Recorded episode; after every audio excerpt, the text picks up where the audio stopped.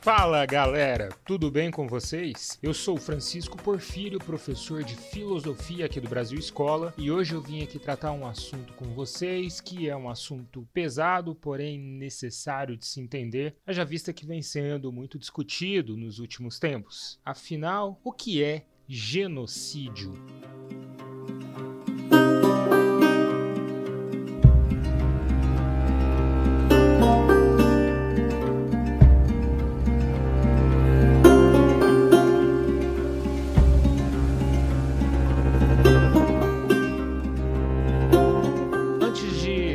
Passarmos aqui o nosso bate-papo, galera, vou deixar a dica para vocês. Acessem o nosso canal Brasil Escola no YouTube. Se vocês não forem inscritos lá, se inscrevam. Muito vídeo bacana saindo aí toda semana, o tempo todo. E acessem nosso site também, brasilescola.com.br.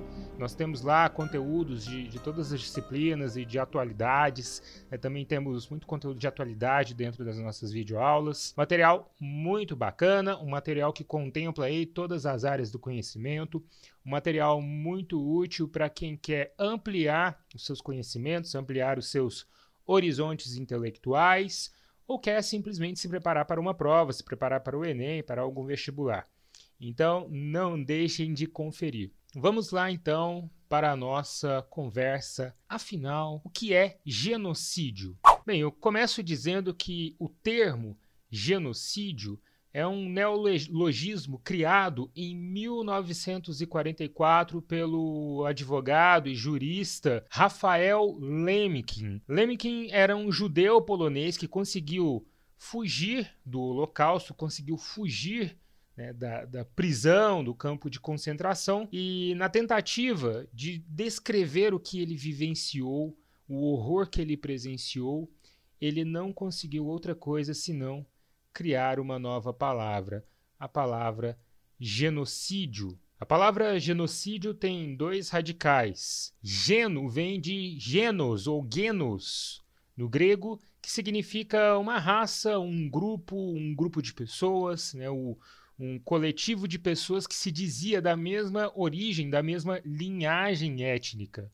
Enquanto o sídios né, vem de sedere, no latim, que significa matar. Portanto, a princípio, o genocídio significa essa matança, esse extermínio de todo um grupo, de toda uma denominação, seja ela racial, religiosa, é, seja essa denominação étnica, né? Inclusive o termo etnocídio ele vem para contemplar isso, para contemplar o genocídio feito especificamente por um grupo étnico-cultural. Mas a palavra genocídio ela vem antes justamente nesse contexto em que os judeus passaram e, e saíram, sobreviveram. Em 1944 ainda não havia acabado a guerra e a libertação dos campos de concentração, mas o Lemkin ele já tinha passado por aquilo e na tentativa de digerir aquilo e de levar a mensagem do que estava acontecendo nos campos de concentração, ele desenvolve então esse termo. Não seria possível de outra maneira senão criando essa palavra nova, visto que Lemkin percebeu que aquilo que estava acontecendo era diferente de tudo que ele já havia presenciado.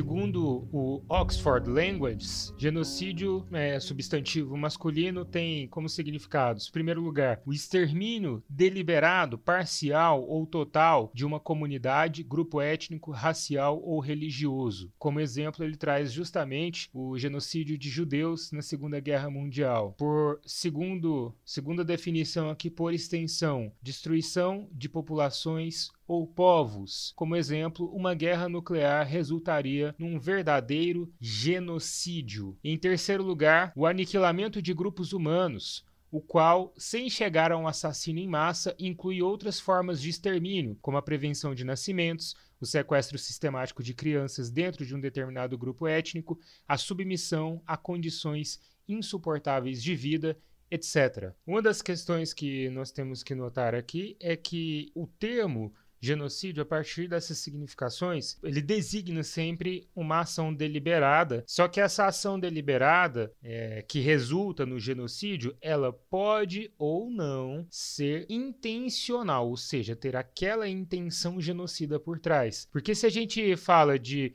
um extermínio deliberado, parcial, total de uma comunidade, grupo étnico, racial, religioso, com assassinato, assassinato sistêmico.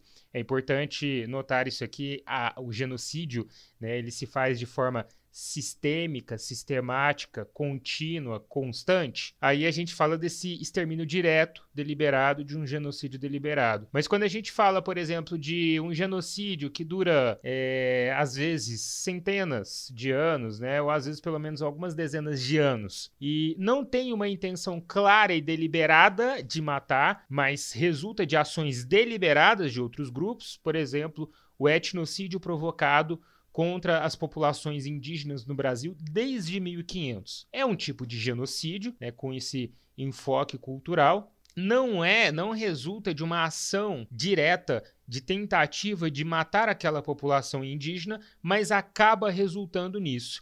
E o etnocídio, quando a gente fala de etnocídio, ainda tem uma outra, uma outra questão aí que é a cultural, né? O etnocídio ele vai muitas vezes para o assassinato cultural, ou seja, matar a cultura daquele, daquele grupo é, com, esse, com as medidas de castração cultural, né, de impedimento que aquele grupo desenvolva sua cultura, como forma, inclusive, de manipular esses grupos, de tornar, de reduzir as possibilidades desse grupo. Quando a gente fala desse genocídio indireto, ele se torna, a gente percebe que ele se tornou algo muito presente no nosso mundo contemporâneo depois dos movimentos é, colonialistas e neocolonialistas imperialistas. É um movimento colonialista ali empreendido principalmente por Portugal e Espanha e depois outras nações como França, Holanda, é, Inglaterra. Né? E no século XIX, liderado principalmente pela Inglaterra, mas tendo forte participação também da França,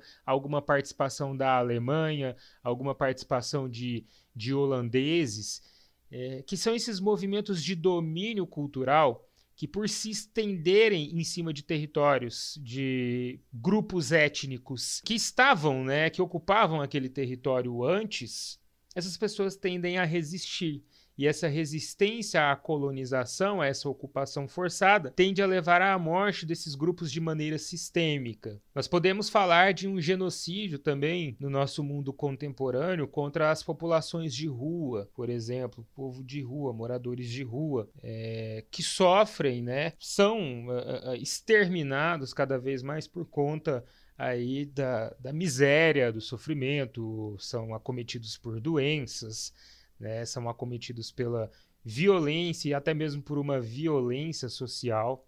Nós podemos falar de genocídios que acontecem de maneira bem pontual, como por exemplo o genocídio orquestrado pelo ditador Pol Pot no Camboja, que instituiu um regime, uma ditadura comunista no país e matou, simplesmente matou 20% da população do país, dentre eles professores, jornalistas, funcionários públicos, é, chineses, vietnamitas, budistas, muçulmanos, pessoas que usavam óculos porque ele via todo mundo como inimigo, possível inimigo do governo. É, outros é, genocídios mais pontuais aconteceram na Ásia promovidos ali por massacres orquestrados pelo imperador eh, e conquistador Gengis Khan. Há um debate se houve ou não um genocídio eh, chamado de Holodomor, né, que foi orquestrado na Polônia eh, no, no início, no fim e no início da, no fim da década de 1920 e início da década de 1930, que seria resultado das ações indiretas ali de uma proposta econômica é, promovida por Joseph Stalin, né? então líder da União Soviética, ainda não de fato, na época, um líder totalitário, mas caminhando para o totalitarismo. E foram aí, alguns números apontam entre 20 e 25 milhões de mortos. Né? Esse, esses regimes, esses genocídios, nesse caso a gente percebe aí a, a criação de um genocídio indireto. A gente pode falar de um genocídio indireto que aconteceu com a nossa população indígena também, que foi, uh, e, e, não só com os indígenas, a maior parte né, dos, dos, ameríndios, também alguns povos ali da Oceania, que resultou do contato desses povos que não tinham imunidades a certas doenças, como a gripe, por exemplo, com povos europeus que trouxeram esses vírus né, para, os, para os nossos indígenas, que até 1500, por não terem esse tipo de contato, morreram de epidemias de gripe que aconteciam dentro das aldeias, né? E era algo muito forte, como assim como o coronavírus, a Covid é para a gente hoje, porque afinal de contas eles não tinham imunidade contra esses vírus, como nós não temos imunidade contra o coronavírus.